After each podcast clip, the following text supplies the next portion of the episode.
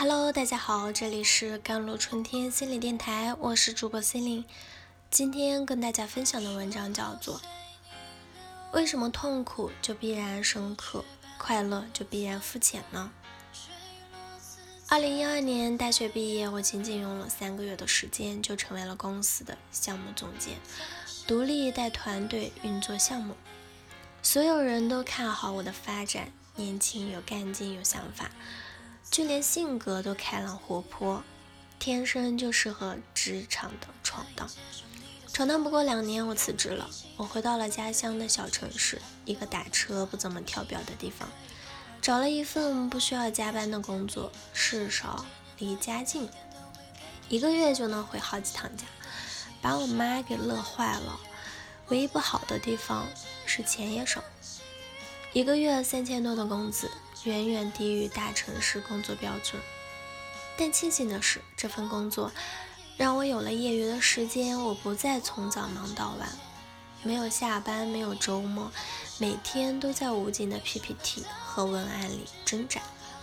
我有了真正可供自己支配的时间。换言之，除了工作，我还有了生活。大城市固然有大城市的精彩。但小城市的生活安逸踏实，令人心生柔软。有人喜欢快节奏，就必定有人喜欢慢节奏。我从来不认为一个在小城市怡然自得的人有什么可以指摘之处。认识一个姑娘，唯一的爱好就是烘焙小饼干。她买了一个烤箱，每天一下班就在厨房里捣鼓，什么戚风蛋糕、芝士披萨。蔓越牛轧糖，他做的比外面买的还好，色香味俱佳，每次发到朋友圈都赢得无数的点赞。他告诉我，他现在过的就是最理想的生活。但奇怪的是，每次同学聚会都有人质疑他：“你难道真的甘心一辈子过这种生活吗？”他知道旁人怎么看他，混吃等死，胸无大志。一辈子蜗居在小城市，又能有什么出息？姑娘自己也很费劲，她的父母都有丰厚的退休金，自己也有一份足够开销的薪水。既然没有经济上的压力，为什么不能做喜欢的事？更何况爸妈年岁渐长，又只有一个女儿，能在有生之年多陪陪父母，难道不是一件幸事吗？就像有人热爱探索未知，有人热爱冒险闯荡，还有那么一些人，他们终生的梦想不过是三餐四季、家宅平安而已。世界很大，既然容得下九天揽月，那么也就应该容得下一个只爱烘焙小饼干的姑娘。她不是胸无大志。而是他拥有了一份足够的幸运，幸运到可以不用去争去抢就能获得想要的幸福。去纳斯达克敲钟是理想，烘焙小饼干算不算理想？当然也算。就像一个老段子讲的那样，富豪问渔翁：“你为什么不多钓点鱼，卖掉卖掉之后买条船去打更多的鱼？”渔翁反问他：“打更多的鱼干什么？”富翁说：“将来住大房子，吃好玩好，悠闲的钓鱼。”渔翁答道：“我现在不就在悠闲的钓鱼吗？”你很难判别这则故事里谁是聪明人，谁是笨人，因为人类的大多数痛苦皆源于欲望与现实的落差，而在这则故事里，富有的商人和贫穷的渔翁。都恰如其分地满足了自己的欲望。他原本想要的就是悠闲的钓鱼啊，就像大张伟说的那样：为什么痛苦就必然深刻，快乐就必然肤浅呢？